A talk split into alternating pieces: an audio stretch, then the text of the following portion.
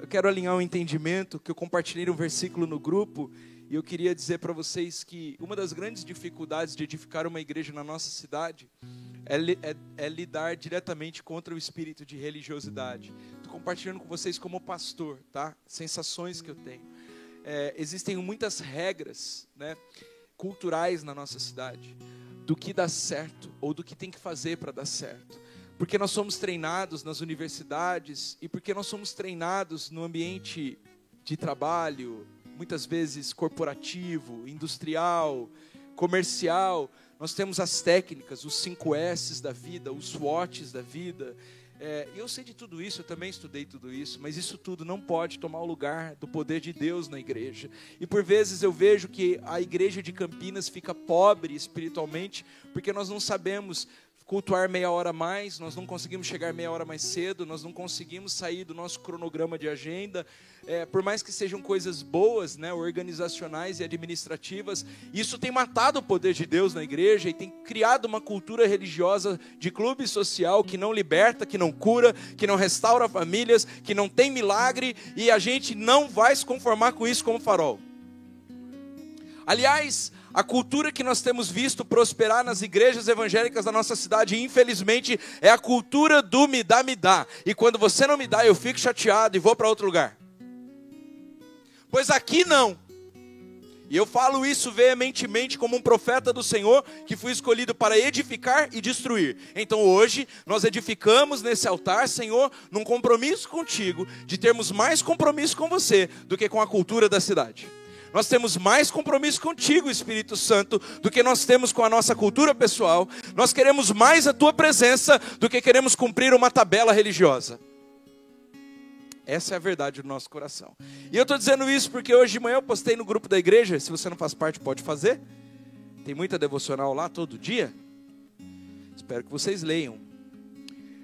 A palavra de Deus diz em Romanos capítulo 5, dos versículos 3 ao 5 não somente isso, mas também nos gloriamos nas próprias tribulações. É o seguinte, gente: o crente gosta da glória, o crente quer o milagre, a gente quer ir onde está dando certo, onde Deus está fazendo as coisas, não é mesmo? Mas será que a gente está disposto a se alegrar na tribulação? Será que a gente está disposto a, quando o filho chora de noite, levantar feliz porque a gente é pai, mãe? Porque quando a gente não podia gerar, a gente dormia a noite inteira. Será que a gente está disposto a pagar o preço de ir num mutirão social, cuidar dos pobres, dos órfãos e das viúvas? Porque a gente criticou muitas vezes o modelo de igreja que só fala de fé, mas que não tem obras. Será que a gente está disposto a andar uma milha a mais com quem nos ofendeu, para ter mais poder espiritual e capacidade emocional de gerir a nossa vida? Será que nós temos escolhido o que traz a glória e não o contrário?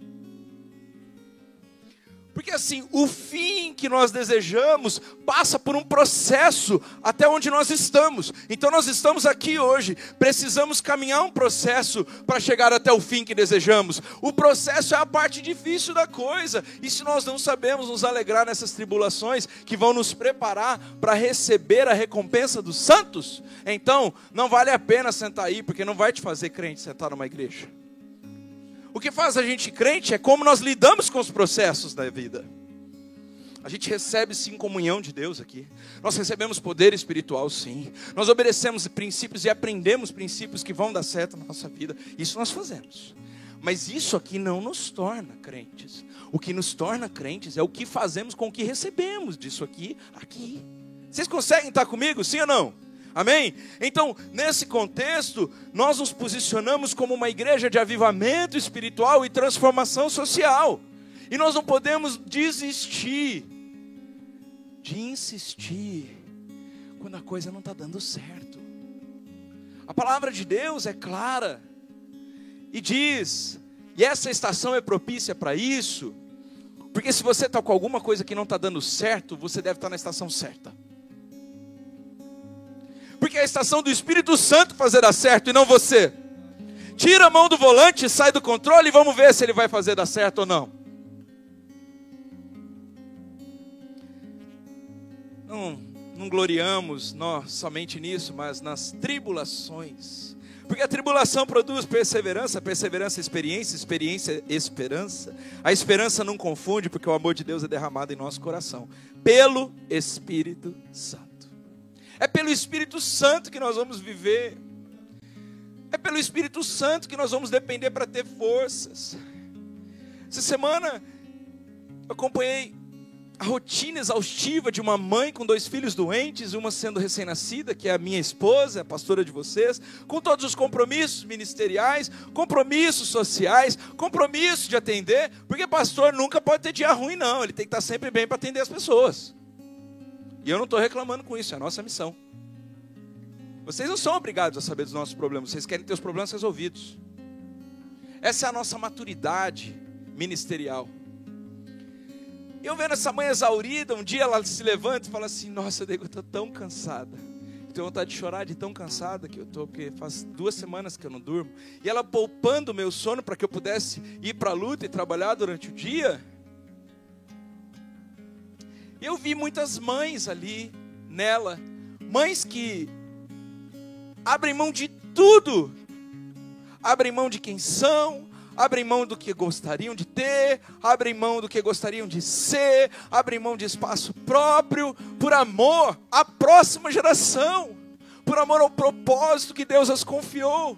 Eu disse: que alegria, falei para ela, que alegria, neguinha, ver você, mesmo cansada com olheiras profundas, destruída fisicamente, que alegria ver você não murmurar no processo ao contrário, olhar e ninar Alice como se ela tivesse dormido plena, 12 horas da noite. O que é que nós fazemos diante da dificuldade? A maneira como nós reagimos ao processo da dor fala muito sobre o lugar que nós vamos chegar e o alcance que nós vamos ter. Porque não é, não, não são mares calmos que fazem bons marujos. A questão é como você lida com os mares agitados da vida, porque também não é na força do seu braço, porque a força do seu braço aguenta o tranco de um jeito e extrapola de outro. A força do seu braço aguenta a pressão de um jeito e depois descarrega na bebida, no alcoolismo, na droga. A força do seu braço aguenta de um jeito e descarrega na ira, na destruição, nas palavras malditas. Se não for pelo Espírito Santo, nós não temos amor para lidar com a tribulação.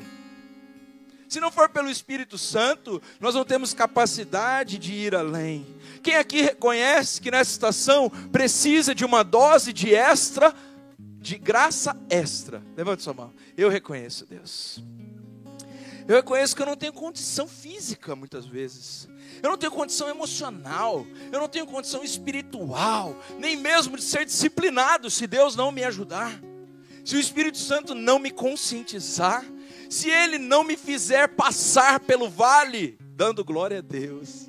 Tem novidade quentinha que eu não vou contar agora, mas eu vou passando pela prova dando glória a Deus.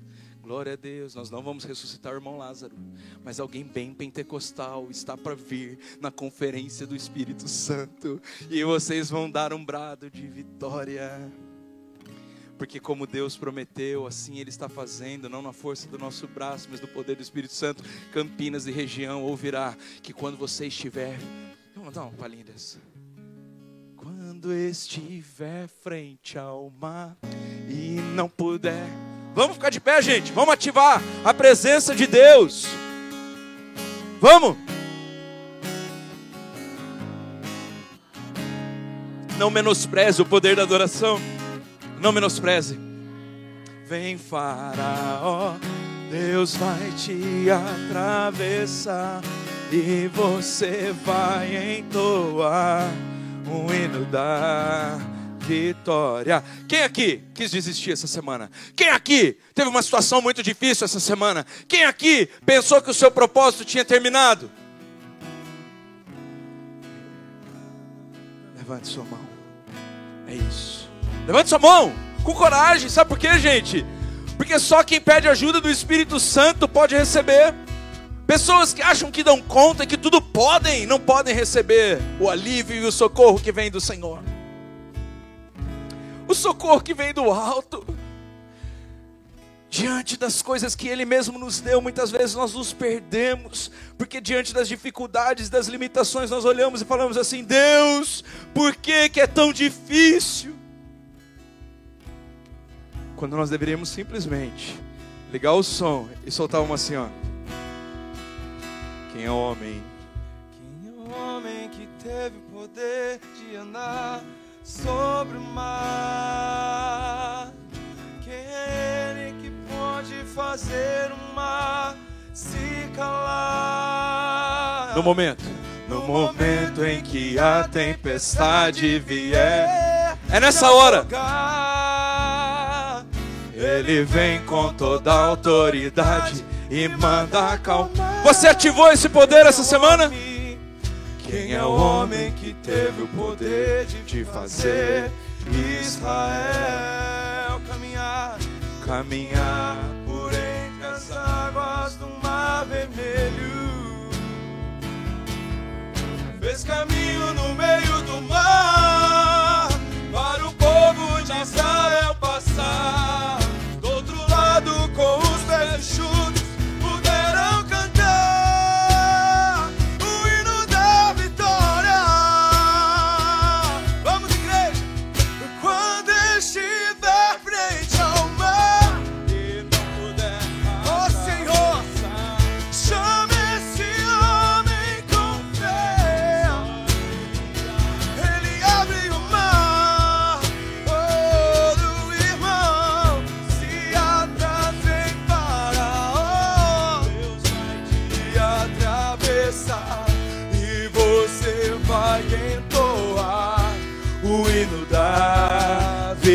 Olha o que Deus disse pra gente ó, esse ano. É o ano do Espírito Santo. Vocês vão edificar. Então, se você ainda não edificou, tem seis meses para essa palavra se cumprir. Mas certamente você não vai encerrar o ano do jeito que você começou.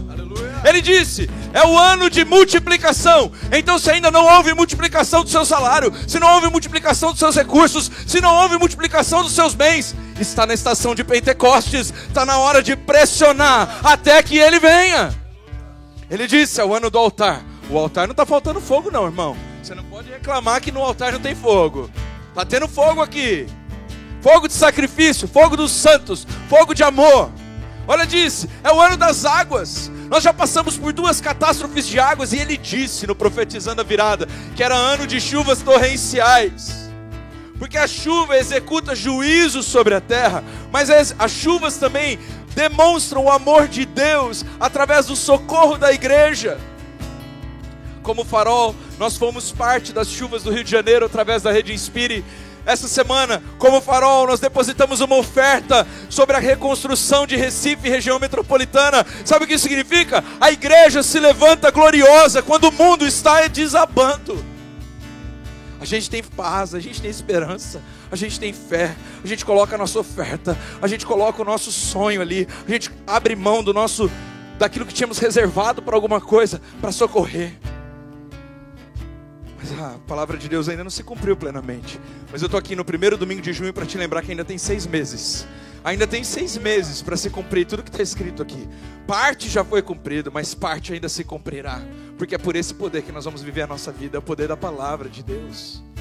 Amém. Nós vamos encerrar o ano com a conferência do Espírito Santo, porque ele merece essa conferência. Ele merece a glória nessa conferência. Ele merece os louvores e os tributos que a gente vai dar para Ele naquela noite. Ele merece, porque Ele está fazendo muita coisa. Ah, tem coisas que você não sabe como resolver, e essa semana eu, pelo menos, tenho três milagres que eu não sei como fazer. Eu não tenho condição de fazer milagre, eu tenho condição só de pisar na água e deixar Ele abrir o mar, ou me fazer flutuar. E você? É nessa fé que nós vamos sair daqui nessa manhã, amém? Então vamos mais uma vez lembrar o nosso coração. Quando estiver frente ao mar e não puder. E aí? Chame este homem com fé, só ele abriu o mar. Não tenha medo, irmão, se atrasa em Faraó. Aleluia!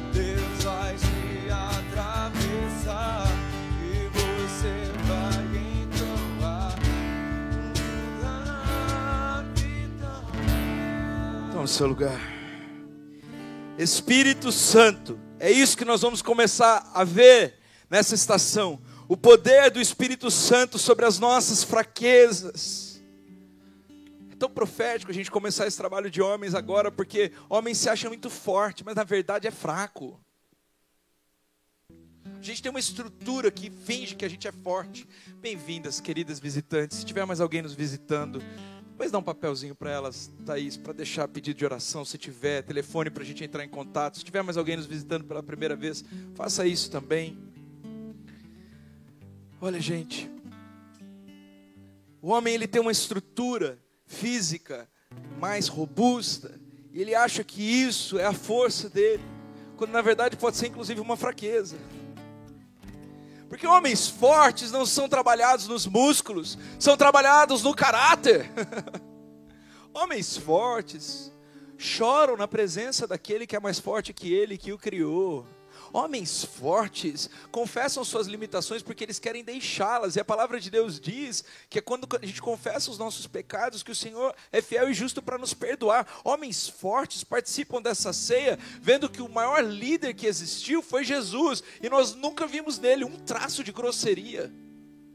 Nós nunca vimos em Jesus um traço de falta de sabedoria. Nós nunca vimos em Jesus um traço de desobediência ao Pai. Nós vimos em Jesus um intercessor, um amigo, um líder influente, alguém que fez o bem às pessoas, curou os enfermos, foi companhia daqueles que estavam sós, incluiu, desafiou a fé. Talvez você já se sentiu só. talvez você esteja nesse momento se sentindo só mesmo cercado de um monte de gente, a gente pode estar se sentindo só. Eu lembro quando a gente se mudou de Recife para cá, eu lembro que eu ficava muito preocupado com a Tauana, porque de um jeito ou de outro, o Senhor Deus tirou ela de todo o meio dela, família, amigos, amigos de infância, a própria terra, a avó, os pais. Eu me lembro que eu ia trabalhar muitas vezes com o coração doído por ela, porque eu pensava, meu Deus, eu estou deixando ela em casa. Ela está ficando com o Davi, ela estava na época fazendo um curso, às vezes ela fazia uma mediação ou outra na região, mas assim, ela passou por um processo super desafiador. E quando eu olhava ela assim, eu falava, eu ficava preocupado, amor, você está se sentindo sozinha? Amor, você está se sentindo acompanhada? Você está você está sentindo que a gente está no propósito. E por vezes eu lembro que ela dizia assim: Olha, eu tenho uma certeza dentro do meu coração que todas as vezes que a gente submete a nossa vontade para fazer a vontade de Deus, Ele supre todas as nossas necessidades em glória. E ela foi crescendo nisso, sabe? Ela foi crescendo na, na, autonomia, ela foi crescendo na independência. Não é que ela não sente saudade, lógico que sente, é impossível não sentir, mas é, ela não deixa isso tor tornar um espaço da solidão na vida dela. Talvez Deus, na última estação, tirou alguém querido da sua vida. Talvez você perdeu um emprego que você gostava das pessoas, talvez você perdeu familiares, talvez você perdeu convívios, e você está dizendo assim, pastor, eu me sinto só, eu me sinto nessa realidade sozinho. Talvez você perdeu o cônjuge, passou por um divórcio, talvez você passou por está passando por uma crise muito grande no casamento, e você assim, eu me sinto só, pastor. O Espírito Santo é uma pessoa. Mais, o Espírito Santo é uma pessoa amiga. O Espírito Santo é uma pessoa que você pode confiar. O Espírito Santo é uma pessoa que você pode conversar. Quantas vezes eu cheguei em casa e eu via Tauana diante do YouTube, queimando de amor pelo Senhor, nas orações dela, Quantas vezes ainda chego em casa e vejo ela com a bebê, ajoelhada na cama, ouvindo louvores e se derramando diante do Senhor, e a, a, presença de Deus enche a casa, enche a vida dela, ela não fica murmurando da situação, ela não. Sabe, gente, essas duas últimas semanas para nós, como humanos, muito, foram muito desafiadoras, porque eu tive muitas agendas de trabalho e ela, com as duas crianças doentes, sem dormir à noite. Nossa recém-nascida, né, que não é mais tão recém-nascida, que tem quatro meses, mas ainda precisando de muitos cuidados de noite. E a gente percebendo assim que seria tão bom se nós pudéssemos ter uma rede de apoio maior. Seria tão bom se os avós pudessem assumir algum dia para a gente poder simplesmente descansar, ler um livro, ter um tempo com Deus.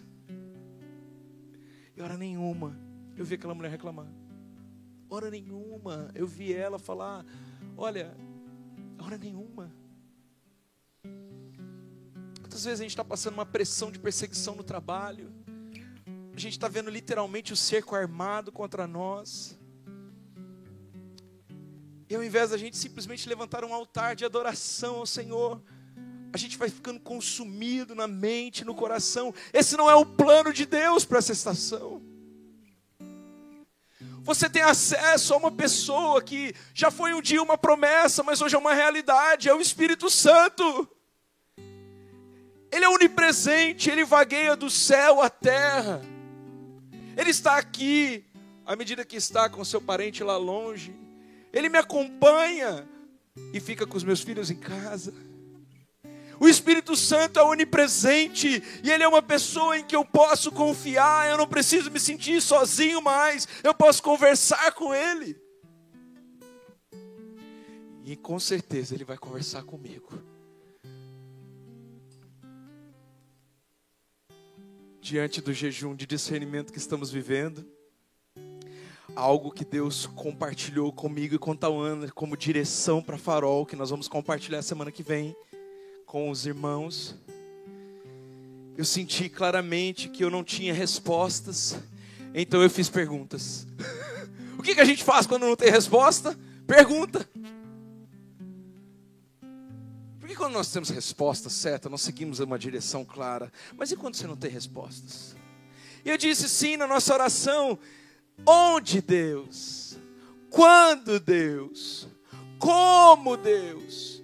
E olha, eu terminei a oração, senti assim, edificado meu espírito, minha alma estava em paz, mas a realidade é que depois que eu disse amém, não tive resposta, né, gente? Não foi assim, instantânea. Mas eu continuei atento para ouvir. No mesmo dia, um pouco mais tarde, algo inusitado na agenda. Presta atenção quando Deus mudar a sua agenda. Não seja tão rígido que Deus não pode mudar a sua agenda. Ele mudou minha agenda, tive que fazer uma correria e de repente, através da boca de uma autoridade governamental, o Senhor me deu respostas. E ele disse: "É aqui, vai ser nesse tempo". Eu não sabia se eu chorava, se eu tomava café, se eu fingia de besta. Eu fiz os três: tomei café, chorei e fingi de besta. Deus estava falando comigo. Eu sentado na cadeira, tomando café, chorando e orando no Espírito Santo. E Deus estava compartilhando comigo segredos. Porque o Espírito Santo ouviu a minha oração um pouco antes daquele tempo. O quanto você confia que o Espírito Santo te acompanha. Sabe, talvez você já sentiu frustrado, desesperado, magoado, como se tudo na sua vida tivesse dando errado. Alguém já passou por essa estação ou só eu?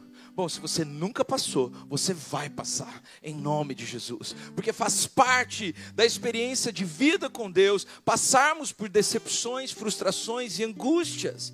Nós ficamos até perplexos, mas nunca desanimados. Ficamos às vezes apavorados, mas não desistimos. Nós sentimos no nosso corpo as marcas de Cristo entrando. Ah! Cristo está sendo formado em mim. Cristo está sendo formado em mim agora. Você deixa de falar o que você naturalmente falaria. Você começa a adorar quando naturalmente você reclamaria. Você tem uma postura positiva diante da catástrofe e de repente Deus começa a falar com você, a atuar em seu favor. Talvez algumas pessoas que estão aqui ou estão nos ouvindo pelo culto online, elas sintam completamente destruídas nessa estação. Elas se sintam completamente frustradas e elas dizem assim: Deus, olha, me ame menos, viu? Porque diz que o teu amor nos leva ao arrependimento, o teu amor nos leva à correção, mas pode parar, já está bom. Tem horas que essas frustrações e dores, elas extrapolam o limite das nossas emoções e elas se tornam incredulidade e peso. Estão comigo? Alguém já duvidou também? Ah, gente, só eu? Aleluia! Concordância em nome de Jesus. Mas sabe de uma coisa? O Espírito Santo tem toda a resposta. E mais, ele tem a capacidade, ele pode te dar a capacidade de fazer aquilo que ninguém nunca fez e suportar a dor que ninguém nunca suportou. E você ainda vai ficar pleno e plena cumprindo o propósito de Deus. Ah, pastor, deixe de solteiria. Quero prática. Se você é como eu, você pensou isso.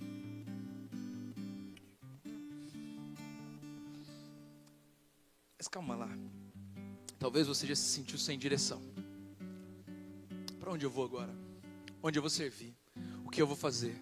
Onde eu vou morar? Onde eu vou trabalhar? Como eu vou fazer isso? Como eu vou comer? Como eu. E você ficou desesperado. O Espírito Santo é professor. Ele sabe o caminho que devemos escolher. Porque ele tem a natureza de Deus, ele é Deus e ele tem todo o conselho, a palavra de Deus diz. Ele sabe como nos instruir a fazer escolhas. Você pode perguntar para o Espírito Santo até em que restaurante ir, até qual fila do pedágio pegar.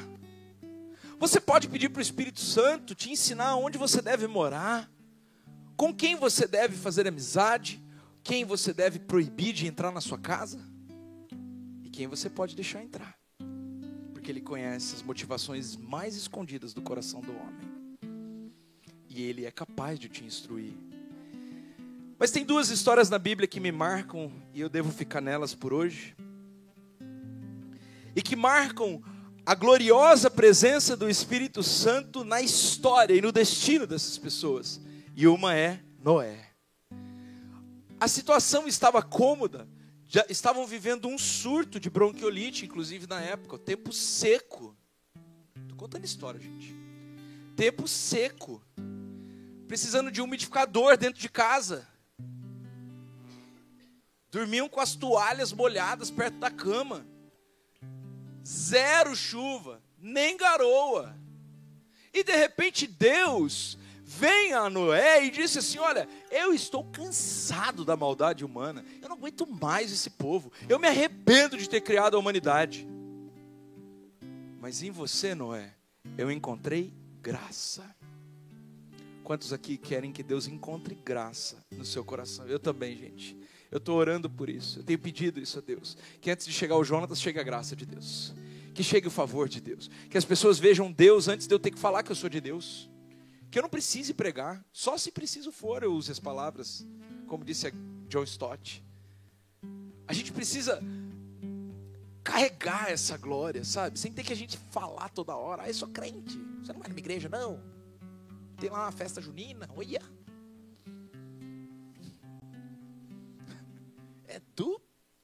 Essa festa, você não sabe. Olha. Se você for, acabou a sua vida. Você vai comer um cuscuz. o que, que tem na festa junina mesmo? Que eu nunca fui. Eu sou tão crente que eu nunca fui em festa junina. Milho, paçoca, quentão sem bebida alcoólica, né? Crentão, no caso. Entendi.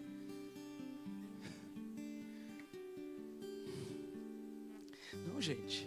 A graça que chega antes da gente não precisa nos denominar ou nos tipificar porque ela testifica no espírito do outro que Deus está ali.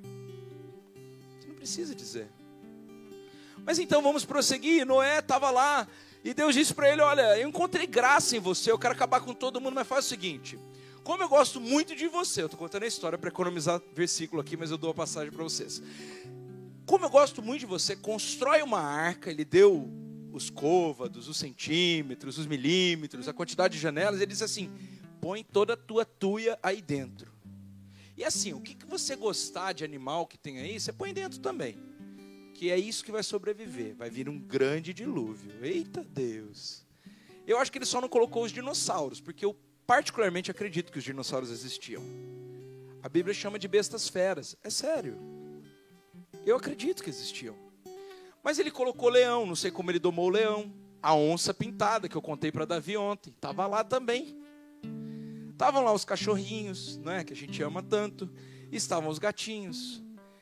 estavam os hipopótamos. Não, acho que eles não estavam, né? Já vivem na água, né? Mas talvez estavam as tartarugas. Ah, estavam os bichos todos lá. Ele falou: Eu gosto desses bichos, então eu vou recolher todos e vou colocar dentro. Mas sabe o que acontecia? As pessoas que viam ele construindo a arca olhavam para ele e diziam assim: Esse cara é lunático, é um maluco. Onde já se viu? O tempo não vai mudar, está seco demais. Faz muitos anos que não chove sobre a terra. Como assim? Ele está se achando Deus. E não é assim que falam de você quando você tem uma direção de Deus? Não é assim quando você decide empreender algo que ninguém nunca fez? Não é assim que a tua família te julgou a última vez que você mudou radicalmente alguma atitude? Não é assim que fazem? É assim, é exatamente assim. É exatamente assim que nos julgam. Agora você virou crente, você está maluco. Deus fala? Ah, mas eu nunca ouvi a voz dele? Ah, então Deus fala só com você. Lógico, você é bonitinha, bonitinho, né? E eu entendo que essas pessoas, que são vocês e sou eu, são os remanescentes, são aqueles que Deus de fato escolheu para nessa estação trazer avivamento sobre a terra. Eu vejo que Noé é um remanescente, vocês veem isso ou não? Esse texto está em Gênesis 6, quem quiser conferir na sua casa, do 5 ao 8 e do 12 ao 14 estão os versículos que eu contei para vocês. Gênesis 6, uma boa leitura para essa semana. Mas também tem alguém que a gente gosta muito, que deu, foi parte do propósito de Deus até para a gente ter essa mesa. E o nome dela é Maria. Olha que gente boa, o Espírito Santo. Ele chega para Maria, esse eu quero ler. Está em Lucas 1, 26. Esse eu quero ler com vocês porque é, é de, é de dar risada. Ainda bem que ela era bem crente. Olha que ele diz assim: olha, no sexto mês, e nós estamos em que mês? Sexto, junho, sexto. Foi o anjo Gabriel enviado da parte de Deus para uma cidade da Galiléia chamada Nazaré. E aí lá tinha uma virgem desposada, sem esposo. Ela nunca tinha tido relações sexuais. E essa virgem, ela tinha um noivado com um homem da casa de Davi, cujo nome era José. O nome dela era Maria. Aí entrou o anjo e disse assim para ela: Alegra-te, muito abençoada. Cara, quando Deus fala para me alegrar, eu já sei que vem bucha. Eu já sei que vai vir uma bomba. Fala assim, Jonatas, se alegre, eu tenho algo novo para você. Eu já sei que vai vir uma baita de uma disciplina. Vai vir algo terrível para enfrentar e vencer. Ele diz: alegra-te, muito favorecida. Talvez você pega, sabe, esse último chifre que você tomou, essa última quebradeira que você teve. Talvez você pega essa última pessoa que te detonou. E você olha assim e fala assim: alegra-te. E você diz: como? E Deus está dizendo: alegra-te. Muito abençoado, muito abençoada, muito favorecido, muito favorecida. Sabe por quê? Porque o Senhor é contigo. Cara, de verdade. Tem um ditado que diz assim: ó, um com Deus é maioria, dois ou mais é covardia. Tá errado. Um com Deus é covardia. Acabou. Não tem demônio que possa contra você. Não tem situação que possa contra você. Não tem língua maldita que possa contra você. Não tem inveja que possa contra você. Não tem maldição que vai contra você. Um com Deus é covardia. O diabo perdeu. A questão é de tempo. Você acha que quando Maria recebeu a palavra, alegra-te, você é muito abençoada, ela começou a ficar muito feliz? Claro que não, ela ficou preocupada, porque logo em seguida o anjo diz assim: Você vai gerar no seu ventre o fruto de salvação, da raiz de Davi. Ele vai salvar a humanidade, mas é você quem vai conceber. Ela assim, ela já pensou logo: estou com aliança de noivado. O que as pessoas vão falar de mim? Vão me chamar de prostituta. Vão falar que eu forniquei, vão dizer que eu não estou santa, que eu não estou preparada, vão dizer que eu, eu, eu sou uma calúnia, uma difamação. Como eu posso dizer que carrego o Salvador? Deixa eu te ensinar um segredo, que eu nem ensinei no primeiro culto, que pena, estou ensinando para vocês agora. Parem de se justificar quando Deus está em atuação. Cala a boca, faz cara de paisagem e segue. Para de justificar que você está com o Salvador na barriga. Para de justificar que você não teve relações. Para de justificar que você teve uma experiência com Deus e o anjo falou com você. Cala-te e segue. Para de justificar a sua última perda. Para de justificar que você deve. Para de justificar que você pecou. Porque a sua justificativa não te justifica. A única coisa que pode te justificar é essa mesa de poder aqui. É Jesus, através dessa ceia, te dizendo: Este é o meu sangue. Oi? Tem até a flor do enterro. Este é o meu sangue. Foi vertido na cruz por amor a você. Sabe, isso aqui, ó, é o meu corpo que representa moído, destruído, rasgado, diz a palavra de Deus. Isso aqui te concede poder espiritual para vencer. Isso te justifica, isso te empodera, isso te dá visão, isso te faz aguentar o tranco. Porque depois que você passar e vencer e chegar lá no teu propósito, vão te dar um tapinha nas costas e vão dizer: "Eu sabia que você era merecedora de tudo isso. Eu sabia que Deus era contigo. Que coisa linda, né?" Aí você faz de novo cara de paisagem e diz: "Deus te abençoe." Porque você não precisa ser sem educação, porque as pessoas são falsas. Porque você não precisa ser destemperado, destemperada, porque as pessoas não acreditaram em você. Porque um com Deus é covardia, e se Ele estiver do seu lado, e se a graça dele estiver contigo, como esteve com Noé, e se o favor dele estiver com você, como esteve com Maria, acabou-se. Nós ficamos muito preocupados com a opinião alheia. Nós deveríamos nos preocupar se Deus está nos favorecendo de verdade ou não. Continuando. Tem uma coisa que eu gosto muito.